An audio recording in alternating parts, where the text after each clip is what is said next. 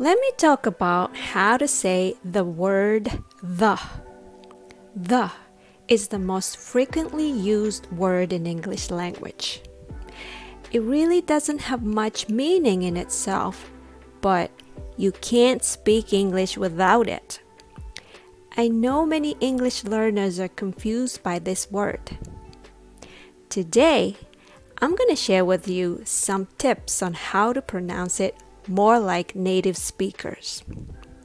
The word the has the notorious TH consonant. Once you can make this sound, release your tongue and make a very light uh sound. The, the, the. Make sure you say it without opening your mouth too wide. Your mouth should be barely opened. The, the, the. The best way to practice this word is to say it with other words like the sky, the place, the meaning, and so forth. Do you get the point? The point? The point.